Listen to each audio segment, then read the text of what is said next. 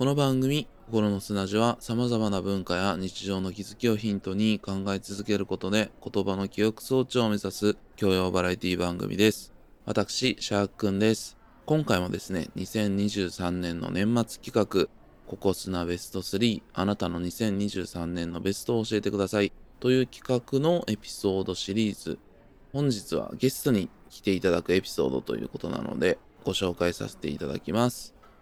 本日のゲストは、ポッドキャスト番組、ミドサオタク二人の互換性ないラジオから、ダダさんです。どうぞ。皆さん、こんにちは。ミドサオタク二人の互換性ないラジオからやってまいりました。ダダです。よろしくお願いします。よろしくお願いします。こうやってね、二人で話すのは初めてですね。そうですね。はい。はい、呼ばせていただきました。他の番組に出たことがないので、もうめちゃくちゃド緊張しています。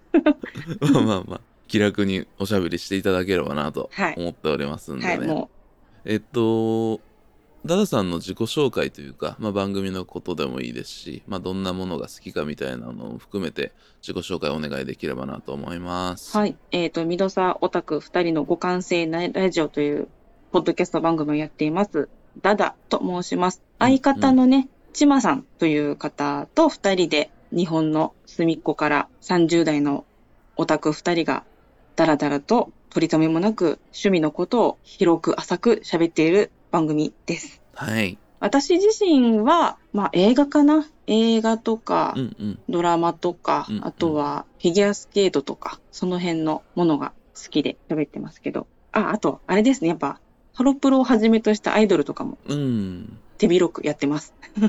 手広くね。。手広くやってますす。はい。うん。なんかまあ、千葉さんとその辺被ってるところもあれば、はい。みたいなところで、まあ、うん映像系、例えば映画とかドラマとかは、ダダさんの方がちょっと詳しくってみたいなイメージうん映画とかドラマとかはもう断然私の方がテレビっ子なので、うんはい。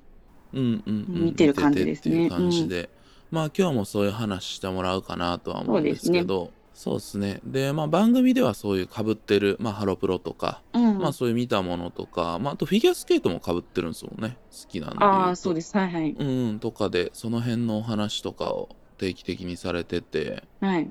なんか僕はすごい好きでありがとうございます。ないラはい。ジオが、はい毎回聞かせていただいてるんですけどオタクの話を聞くコンテンツってすごい増えたと思うんですよ今やっぱ多いですよね。うんうん。うん増えたんだけどなんかね多分オタクの人種が変わってきてるっていうかあー、確かに。うんオタクっていう人種は、私たちが若い頃、まあ10代の頃よりかは、なんていうのかな、生きやすい っていうんですかうね。んそうねうんこう、大手を振って歩いて生きていける感じにはなってる分、ちょっとまあ確かに変わってきてるのかなっていう感じがしますね。そうそう、うんでなんか僕は結構オールドタイプのオタクのうん。引きずってるところがあって なんかオタク核あるべしみたいな。そういう感じがあるんですよね。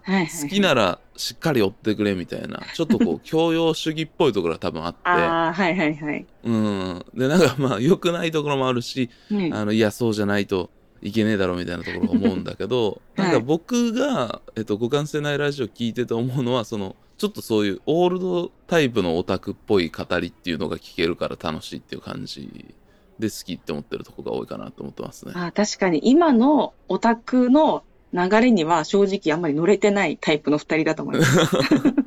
そうだね。はい。まあまあでもその見てるものは全然新しいじゃないですか。まあそれこそ最近だったらオーディション番組はい。とかね、普通に日プの話してるとか、まあそれこそハロプロは現役のそうですね。はい。話っていうか、どっかのずっと亡霊をしてるわけではないから。あまあまあ、それはそうかもしれないですね。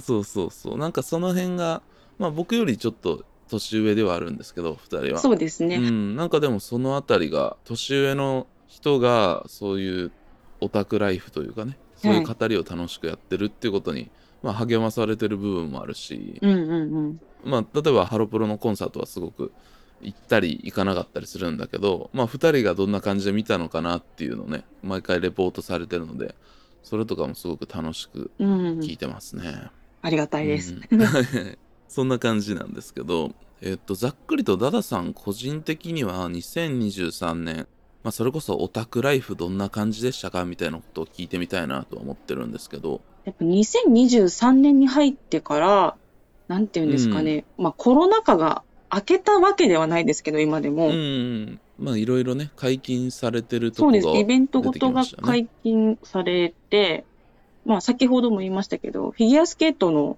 世界選手権うんが今年の3月埼玉であったので、うん、それを見に行って、あの、完成とかも解禁されてたんで、その時には。なんか本当に2、3年ぶりぐらいに、うん。こう、スケートオタクをちゃんとやったなっていう。おー、そっかそっか。はい。のとか、ね。あと、は8月に、あの、私、あの、沖縄に住んでる、沖縄県民なんですけども、8月に沖縄で、えっ、と、バスケットボールのワールドカップうんうんうん。がやってたありましので、はい。なかなかこんな地方の田舎で世界大会をやることがないので、うん、そうだね。割と、はい、お金を使って、現地まで見に行ったりとかして、なるほど。じゃあ、ちょっとこう、まあ、言ったら、生観戦というか、そうですね、生観戦。まあ、今挙げてもらったのは2つスポーツだったけど、なんかはいそういう行動的なオタクにな、ちょっと戻ってきたな、みたいな戻ってきた感じですね。うん、あと、今年はハロプロの、も、えっと、モーニング娘。23と、アンジュルムうんが、こっち、この沖縄にコンサートしに来てくれたのいで、どっちも運よく見に、見に行けたっていうのと、あとは、パフュームですね。うん。パフュームも本当に何年ぶりかに沖縄に来てくれて見れたっていうのが、本当なんかこう、オタクライフの日常がやっと戻ってきた感のある年でしたね。うん、うんよかった。ううんん、なるほどね。まあ、そうっすよね。それこそ沖縄だとコンサート来る来ないとかいうのも多分あったりとか、沖縄にはあんまり来てくれない特にハローとかはそうよね。椿とかそっちあたりはなかなか行ってないイメージがありますけど。ライブっていう形では来たことないと思います。リリイベは一回あるぐらいです。うん、そうっすよね。うん僕今東京に住んでるんで、その辺はまあ、機会は完全に与えられてるがゆえの、こう、飽食ゆえのあー逆に行かないみたいな感じになってて、なんかそういう、それこそ地方在住の方のなんかオタクライフのハングリーさみたいなのを感じると、いやーちょっと何をやってんだみたいな そうですよ。気持ちにはなるんですよね。うん。まあでもちょっとそういうリアル観戦というかね、まあ生っぽい感じに戻ってきたなっていうのが2023年だったなって感じ、そうですね。うんうん。ん。なるほど。まあちょっとそのあたりは結構細かに行ってきたよみたいな感じのエピソードをご完成ないラジオでは配信されてるので、そうですね。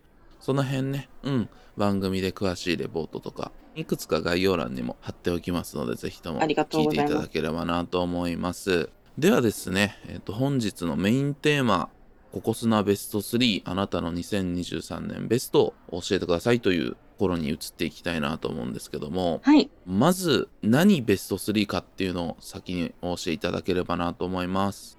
はい。2023年、グッときたドラマベスト3です。イェイいい。よいしょーグッときたドラマということで、じゃあもうドラマ作品参戦ということですね。そうですね。今年はなんかこう、面白いっていうよりは、いいなと思ったドラマがいくつかあったので、あ、なるほど。そこがはいグッときたという表現そうです。というところですね。面白いというよりは、グッときた。で、グッときた。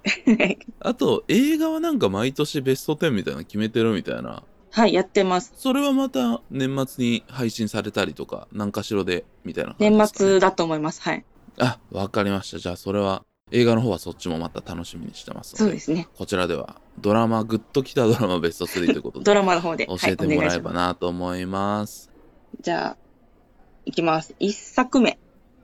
王様戦隊キングオージャーです。はい、出ました。あの、ドラマとか言っときながら、いきなり 特撮、子供向けの、スーパー戦隊シリーズ。はい、スーパー戦隊シリーズになってしまったんですけど、私、割とスーパー戦隊はずっと見てる方で、ああ、そうなんですね。はい。あ、まあ見てない年ももちろんあるんですけど、もちろんもちろん。うん、基本的になんかアクションも見れるし、ロボットも出てくるお得なんドラマぐらいの気持ちで見てる節があって、で、まあ毎年見てるんですけど、で、今年2023年にやってるのが、この王様戦隊キングオージャーっていうものでして、これ5人プラス、えー1人追加の戦士がいて、まあ今6人で戦ってるんですけど、うん、うん5人がそれぞれ国の王様っていう設定なんですね。うんうんうん。王様戦隊やもんね。で、キングオージャーですから、もう王王王なんですおうおうおう すごい。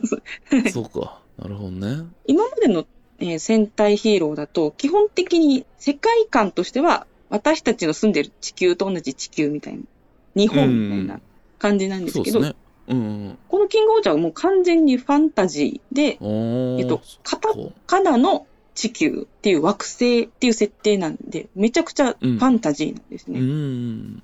なので、確かほぼロケをやってないんじゃないかな。ええあ、そうなんすね。そうなんです。ほぼグリーンバック、あ、そうなんだ。合成で、スーパー戦隊シリーズってやっぱあのロケのね、はいはい。どっかだなみたいなところでこう 盾があってっていう絵がまあちょっと最近金作みたいなのなんですけど印象にあるんですけど。まあ、あの、おなじみの、あの、採石場みたいなやつはやっぱ出てくるあーまあじゃ出てくるんですけど。あそうそうですよね。あれは絶対出てくるんですけど。うん、街中戦闘が結構ね印象あるっすもんね、はい。昔のやつは。そっかその辺が。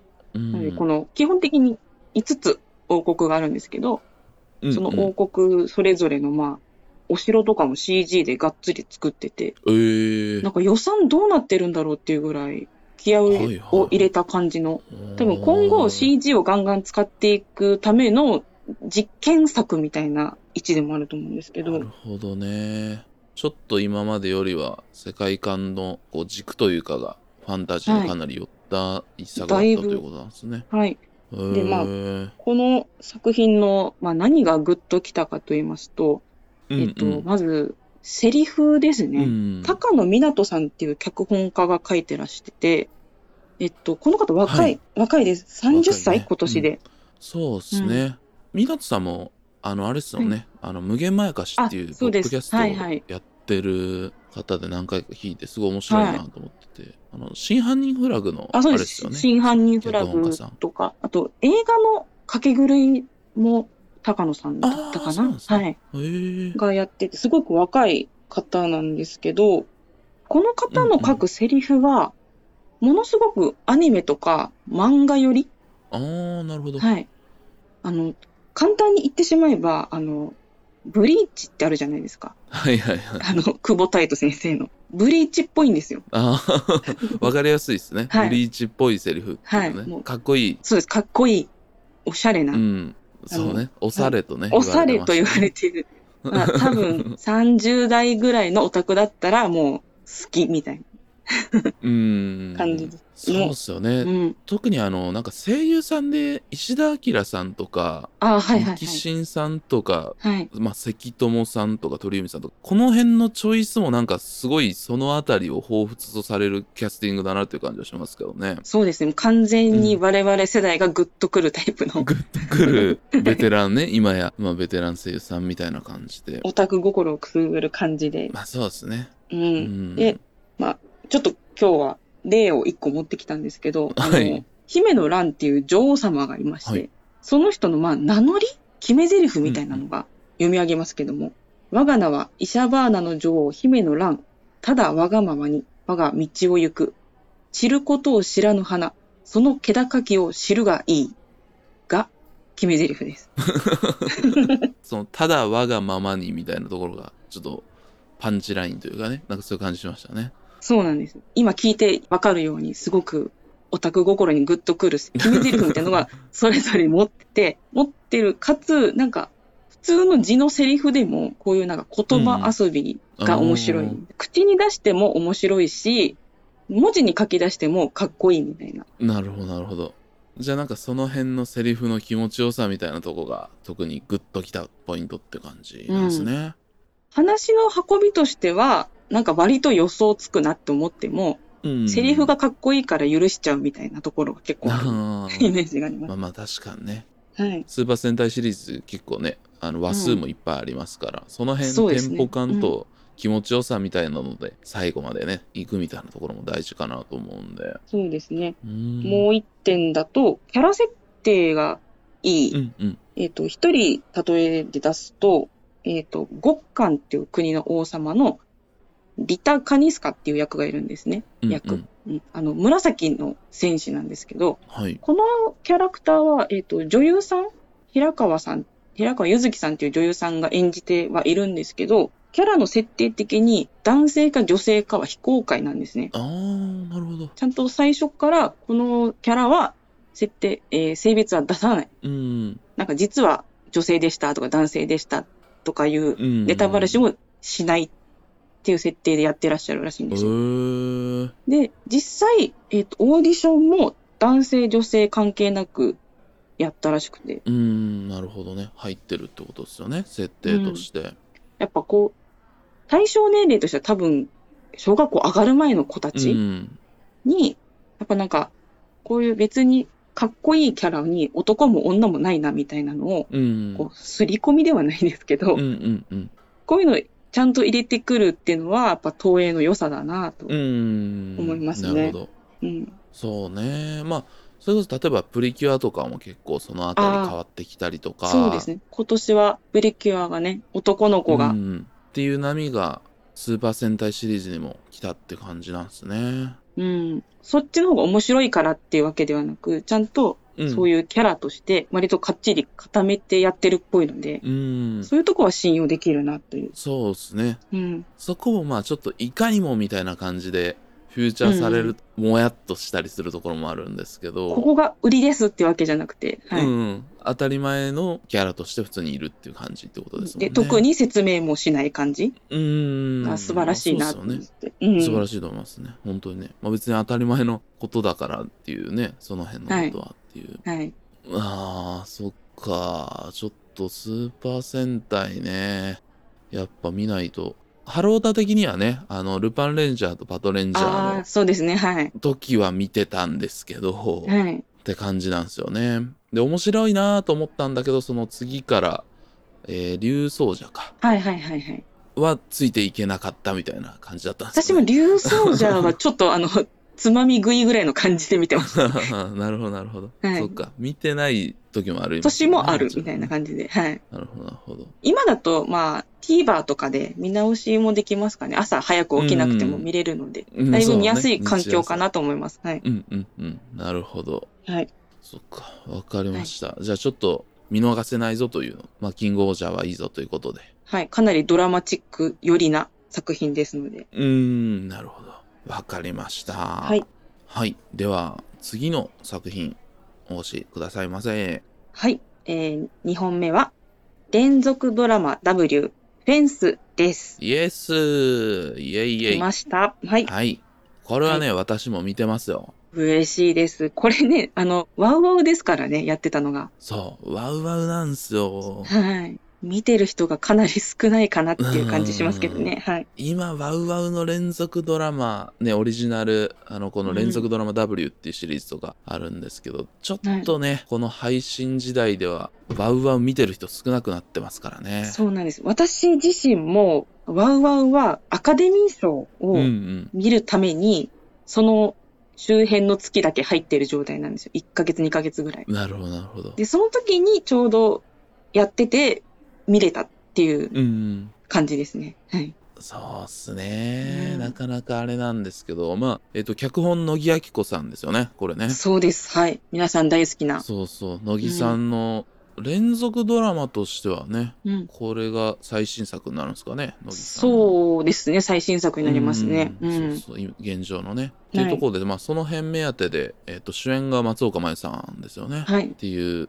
その座組だったら見るしかねえだろうというのでね、うんうん僕も1ヶ月だけワウワウに入って見たんですけど。そうそうそうそうっていう感じなんですけど、はいはい。ちょっとその辺理由とかも教えてくださいませ。やっぱり、先ほども言いましたけど、私、沖縄県民でして、うん。はい。で、フェンスはもうまさに沖縄を舞台にしたうん。作品で、で、まあ、制作発表の時からも沖縄をテーマにした野木明子さんの作品ですってバーンって結構出されてたは、うん。と思うんですけど、正直、野木明子さん、野木さんのことはめちゃくちゃ好きで、うんうん。まあ、ドラマとか映画とかいろいろ見て、いい作品書くな、みたいな、とはうん信じてはいたんですけど、まあ、正直、沖縄を描いた作品って、うんうん沖縄を消費ししてるなぁ、みたいな。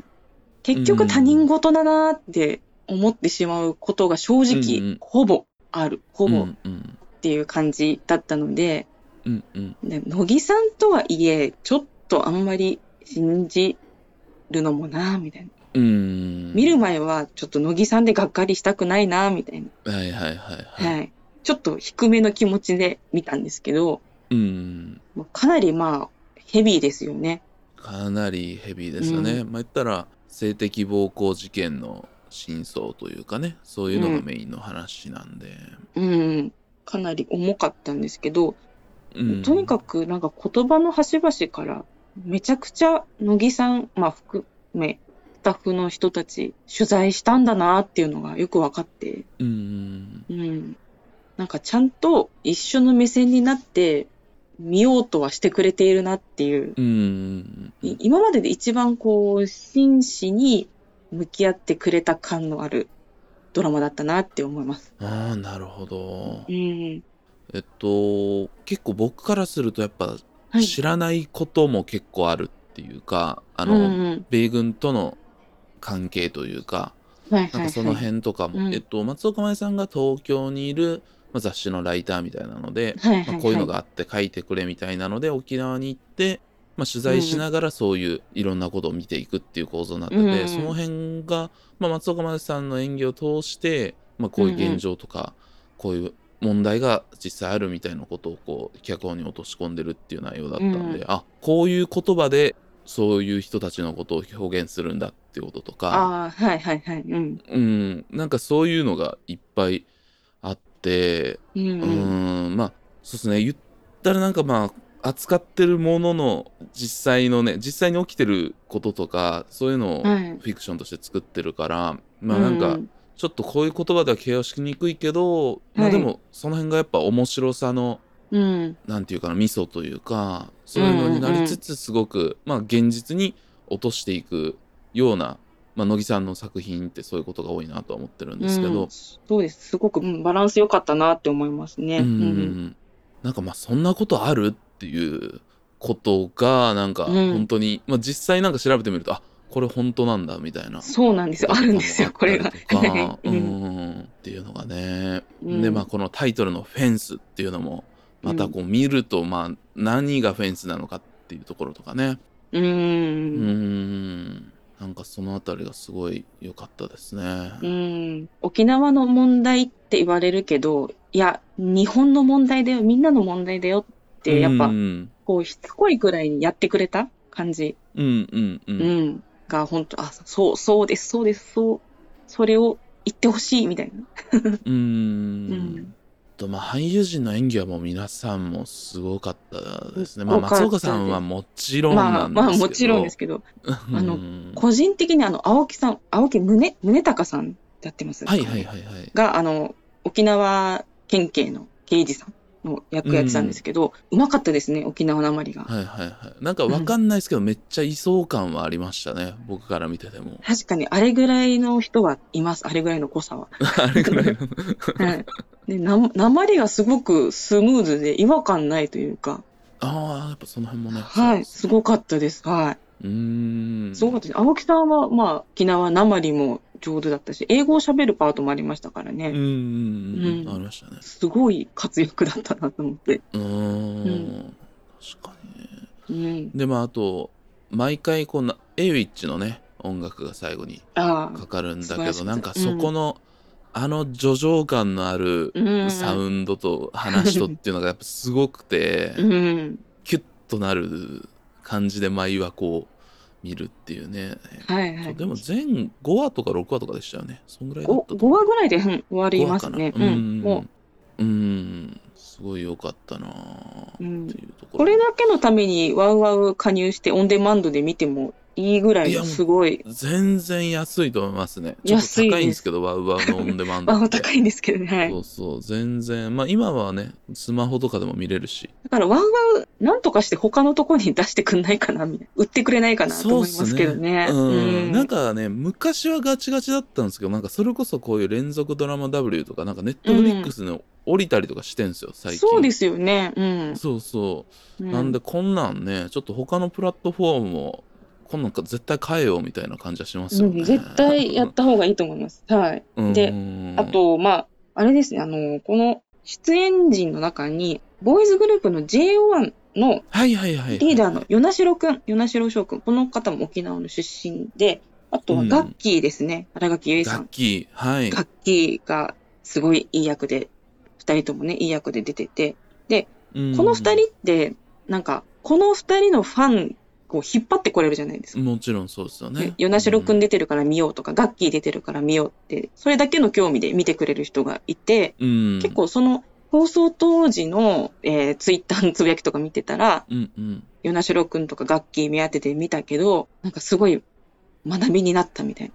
こんなの知らなかったって言ってる若い人たちとか、まあ、ガッキーファンの人たちの感想が結構あって、そうだよな、なんか沖縄の有名人がこういう意義のある問題提起をする作品に出る大切さ、うん。有名人パワーの使いどころの、だよな、ここが、みたいな。うん。うん。そうっすようね。ん。乃木作品はね、やっぱ最近作はガッキーが、あの、逃げ恥の脚本家なんうん、ですけど、そうですね。あの乃木さんはそうはいうイメージがあると思うんですけど、まあその辺も含めて出られたっていうところもあると思うんですけど、うん、もう良かったですね。うん。与那城くんもすごいいい役やってたなっていう。難しいところだったけど。うんああいうまだ若若いくてまだ芸能生活もそんなに長くないアイドルの子がこの作品を選んでやってくれたっていうのはすごいいい風吹いてるなと思いましたね。うん、そうですね、本当に、まあ、その辺も、やっぱ俳優陣素晴らしいっていうのところと、まあテーマもね、まあちょっと重い設定ではあるんですけど、うん。一方で沖縄をすごく美しく映すカットもあれば、すごく言ったら、うんゴミゴミとした、ガチャガチャとしたうん撮り方もするところもあって、はい。その辺が、やっぱりこう、沖縄の中でもいろんな街があるわけじゃないですか。そうですね。はい。うん、なんかそのあたりもすごく良かったなと思うのでね、その辺見てみていただければなっていうふうには僕の方からも思いますね。観光地だ、だけじゃない、ちゃんと人が住んでるそうね。ところだよっていう、はい、いろんななことがあるんだよっていうのをとちゃんとやってくれたなっていう、なんか本当ありが、ありがたいなと思いましうん、うんそうですか。はい。た。はい。こんな感じです。なところで、はい。はいじゃあ最後の3つ目ご紹介いただければなと思います。はい。えー、3本目は、えー、ドラマ10、大奥です。やったーやったー これはもう、最高です。はい。はい。NHK ドラマ10大奥ということで、はいえー、とシーズン1が今年の1月期にありましてシーズン2が23年の10月期ということでまさかの2クール、ツークール今年はありましたという、はい。あの原作を全部やるという。そうなんですよはい。えっ、とまあ大奥これなんかややこしいのが、はい。フジテレビが今ずっとやってきたドラマシリーズの大奥っていうのがあるんですよねあのあ、ありますね。いわゆる史実と近いあの菅野美穂さんとかも出たので、はい。これややこしいんが、一回映画出てる、この吉永文大奥の方にも菅野美穂さん出てるんでややこしいんですけど。あ、出てますね。そうですね。そうそうそう。フジテレビの大奥っていう、言ったら、はい。今までの史実をベースにした大奥の方シリーズっていうのがあって、はい。はい。で、今回のは、えっと、吉永文さんの、えっと、いわゆる男女逆転大奥と昔は継承されていた大奥のはい。ドラマシリーズ全シリーズ作り直しっつうかっていう感じなんですよね、前、えっと、ニノが映画をやったりとか一回映像化はしてるんですよね TBS 主導で、で今回は NHK で全部やったという、うん。はい。まさか全部やってくれるとはっていう。まさか全部やるとはっていうね、まあ原作がね、うん。結構長期にわたって連載されてて終わったのが一昨年とかなんでまあそれ待ちだったのかなっていう感じはあるん満をですけど持してっていう感じですかね。うーんうんいやもうこれはもう僕も大興奮でしたよ。もう。やんのっていうところから。そう。で、なんていうか、この吉永文先生の大奥がもう完成されすぎてるじゃないですか。完璧じゃないですか、そうですねあの漫画世界で一番面白い漫画 と言っても過言ではない最高の漫画を実写化となるとうん。どうなるんだっていう。でも一応 NHK はドラマ化に関しては信頼は置いているけれどもと思って、そうですね。ドキドキしながら蓋開けたらとんでもないものが出てきたっていう。そうっすね、脚本は森下よし子さんですよね、なんでこの人もえーっと最高のはい。まあそうですね、あうんのごちそうさんとかですかね、はい NHK 周りで言うと、うんまああとはジンとか、えーっとはい TBS の義母と娘のブルースとかはい。トップの脚本家の一人と言ってもいいでしょうそうですね。うん。うんで、えーっとドラマ天の奥という感じだったんですけれども、はい。うんどの辺が特に？うん。あの、エピソードの取捨選択がすごい。うんうん。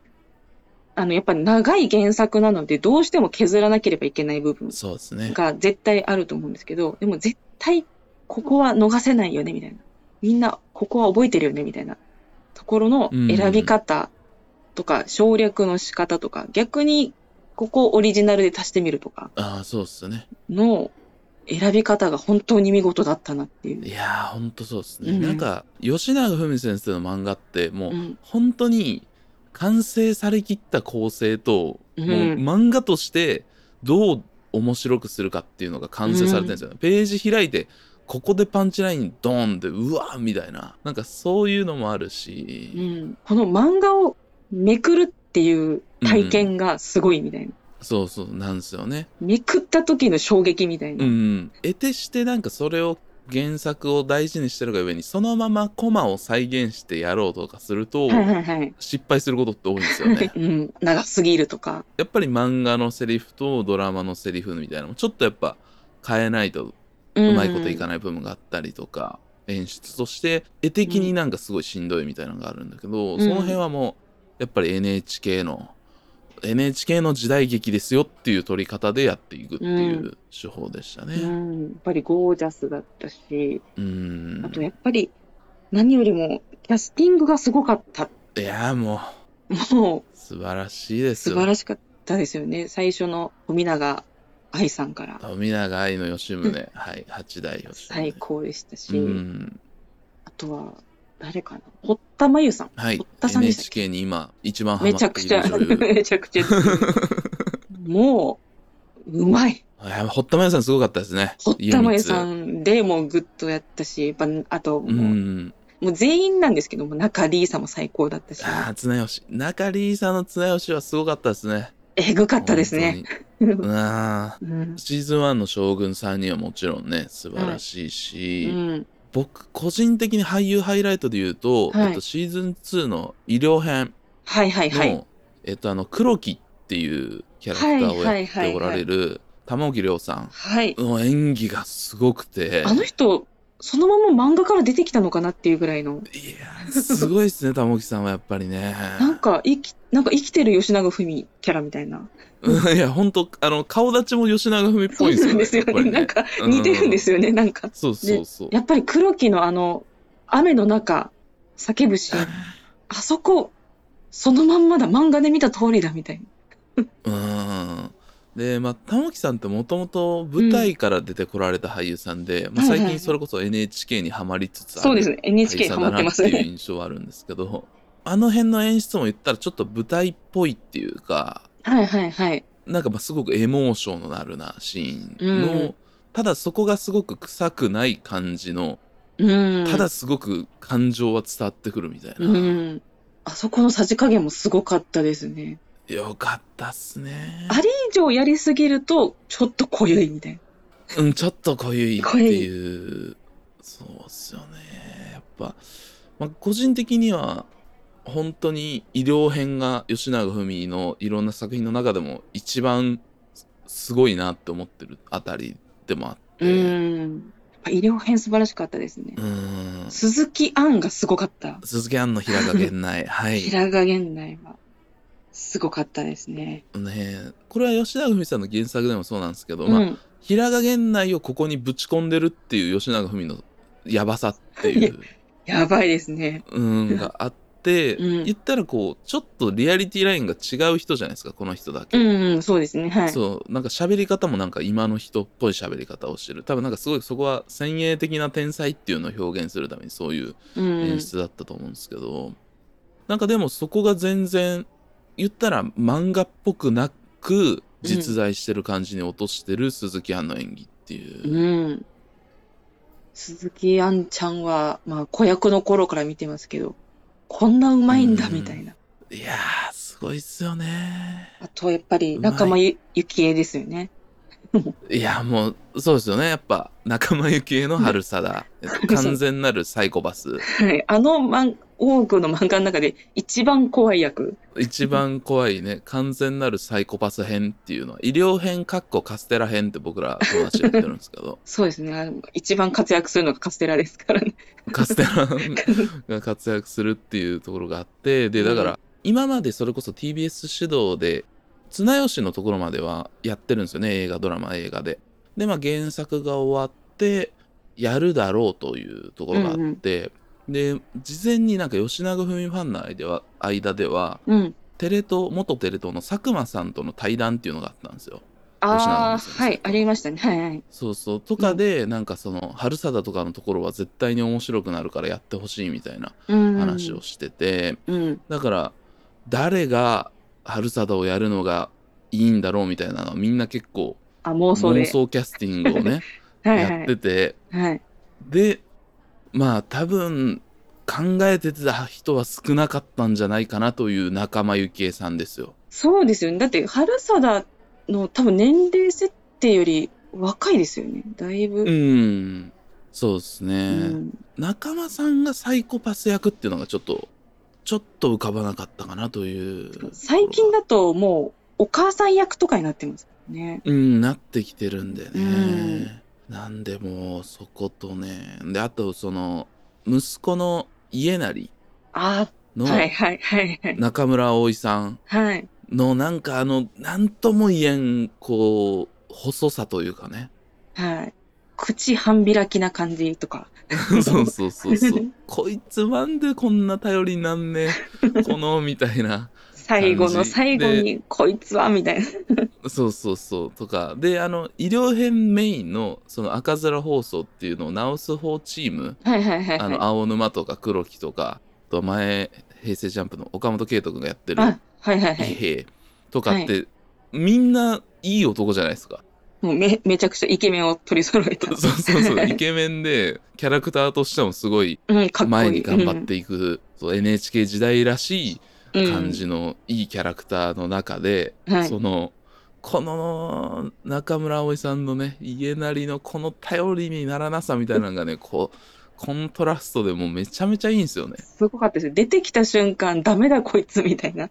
そうそうそうあこいつダメだぞっていう感じの説得力がねこっから先やばいぞ、みたいな。そうそうこんなうん、サイコパスにの苦靴になって やばいぞやばいぞっていうところそうそうそううんすごかったっすねいや見事のキャスティングねであの春貞がこう使ってるムメが、はいはいはい。佐藤恵理子さんが里襟ですよ。はい。私もあ里襟が大好き。里襟も良かったっすよね里襟の使い方が贅沢。いやそうここ里襟っていうねうん本当にこの多くのキャスティングチーム、いやすごいっすよものすごいで100すよ。点しか出てないもん全部そうですよね。本当になんか、今までこの俳優さん、こんなに上手かったんだ、みたいな。うんっていうのが連発、いや本当にん言ったらみんなキャリアハイっすよね本当にそうです。もう、ベストが出続けている。最後まで出続けた感じ。うんうん。このシリーズ結構そのまあうん時間ポンポンって飛ばすところもあるのと、長生きする人もは結構この言ったら年を取ってる感じで髪にちょっと白くしたりみたはいいな、はいはい。うん。化粧とかもちょっとね変えてると思うんですけど、うんはいなんかあの、パッと見てあちょっとこの時間が経ったなっていうかその、うん特にこの田沼の後の方とかっていうのはその。神通力みたいなのがちょっと落ちてきたなっていう感じがすごい表現されてて、じわじわと力を失ってる感じそうが。そうそう。失ってうて、んで、その完全なるサイコパスに乗っ取られていくっていう感じの そのなんか、うまくいかなさが最高っていう。うん最高っすね。うんで、まあ、さっきお話しした、その黒木のろに至るというはい。ところでして。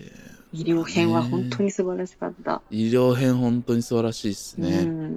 でも本当になんか、俳優たちのキャリアハイ連発で、これはうんなんでなのかと思ったら、やっぱり普段女優さんがやらない役柄をやってるからかなとも思ったりしましたね。そうっすね。うん。確かに、こういう役だから誰々っていうキャスティングではない感じがちゃんとしますもんね。うん。こう女性で時代劇でこんなに政治をやる役とか、うん。こんなに権力が強い役っていうのもなかなかないし、うん。男性も男性ですごくなんか搾取される側みたいな。はいはい、はい。踏みにじられる側の役ってそんなにないじゃないですか。まあもちろんそうですよね。うん特に時代劇っていう形ではないですよね。形だとないので、そういう今までのない役が回ってきたからこそ、こんなの見たことないっていうのが連発したのかなとうん。うん思いましたね。まあやっぱりね話としての面白さキャラクターとしての面白さと、うん。まあ、そこに応えた俳優陣の方々とっていうところの、かな。まあそれぞれ時代によってね、まあ、それこそ、堀田真由さんとかも素晴らしかったですけどその、うん。三代夢光のところだとこうなぜ私がここにいなければいけないんだっていう感じのうん。演技っていうのと、またこう、うん。その辺がもう定着していった後の時代の女性陣の祭りごとの話っていうのではまたうん。温度感が違ってうーんどれどの時代ももうすごかったっすね本当に。最後の方の岸井ゆきのの凄さみたい岸井ゆきの岸井ゆきのさんは本当にまあもう全部ホームランみたいなね今状態ですけな。ど何やってもすごい人ですけど、うーんすごいすごいと思ってたけど、なんかもう予想以上のうーん本物じゃんみたいな。いや本当に漫画で見たみたいな。そうそう見て本当に今いやこの人以外ないなって全員思うっていううん。これはもう納得です。うん。これは本当に NHK でよかったなっていう。いや本当に思いますね うんいやでもこれ正直やっぱ「大奥」っていうタイトルと、うん、NHK の時代劇っていうので多分意外と届ききってないんですよ多分この評価とズレが多分結構あると思ってて僕はだと思います。うん、やっぱ時代劇じゃ見ないみたいな人多いと思うんですよね。多い多い、うん。し僕もうん。見切った大河って全然ないんですよああ、そうなんですね。うん。そうそうなし、でも本当にそういう人こそね本当にまあそれこそジャニーズの方もちょいちょい出られてるしそういうキャストの人とかが見て、面白ってなって結構あの反応されてるみたいなところもあったんで、うんうんまあドラマが好きな人っていうだけでもなくね普段映画とかしか見ないっていう人でも全然耐えうるルックだし面白さだしっていうところなんで、これはみんな見た方がいいです。時代劇とはいえ、めちゃくちゃ今の話ですもんね。いや本当にそうなんですよね、うんなぜねそういう赤面放送というものを使ってこう逆転させたのかっていうところとかも、うん。やっぱそこはすごく天才吉永文によるメッセージがね込められてるとこもあるし天才すぎる。なんか本当にコロナ禍を経て今読むと、なんかもう、うんうんど、預言者なのかなみたいな。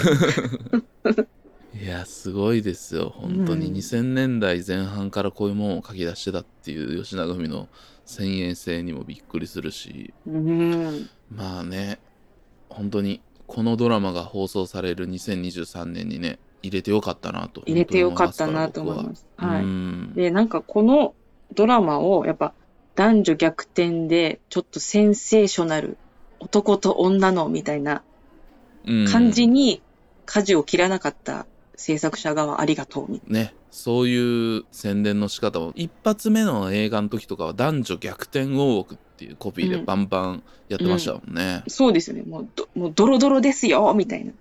うん そういうのではなく、ちゃんと吉永文先生のやり、いなんか描きたか、描きたかかっったことの、ちゃんと組んで、そういうのじゃない、大奥は、みたいな。人間の話だ、みたいな。っそうですね。ていうのをちゃんとやってくれた。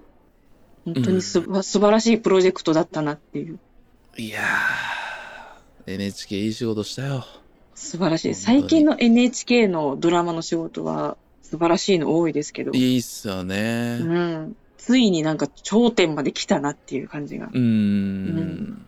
本当にそう思います。うんいや、ぜひともね、これは僕からも推薦したいんで、皆さん見てください。はい。大奥は本当、なんとかして見てください。なんとかして。まあ今 NHK オンデマンドとかね、入りやすくなああ、ってそうですねるんで。まあ見やすくなってると思うんで。UNEXT の追加プランとかで見たりとか、なんかいろいろあると思います。はい。でね、漫画を読んでない人はぜひ漫画も。漫画もぜひ、19巻で終わるからね、はい。もう、全部一気に買ってもう家宝にし買っててくだください。さい。そうそう、なんかね、昔って、でも結構長かったんで、あの、連載が。もう間違いなく僕一番面白い漫画だと思ってたんですけど、終わってないから進めにくかったんですよ。はいはいはいはい。そうそうそう。それがね、もう現代は、もう19巻で一番面白い全部が見れるぞっていう。な言いやすいんで19巻で全部やるんだよっていう。そうそうそうそう。なんでね、ぜひともみんなね、買っていただきたいなと思っております。はい。ちょっと、熱がこもってしまいましたけど、興奮で。い、やいやいやいや、やっぱね、はいそういうところで。はい、ダダさん以上ね、えっと、グッときたドラマベスト3ということで、はいえっと、王様戦隊キングオージャー、連続ドラマ W フェンス、えっと、NHK ドラマ10多くの3つご紹介いただきました。ということで、改めまして、ダダさん今日はありがとうございました。ありがとうございました。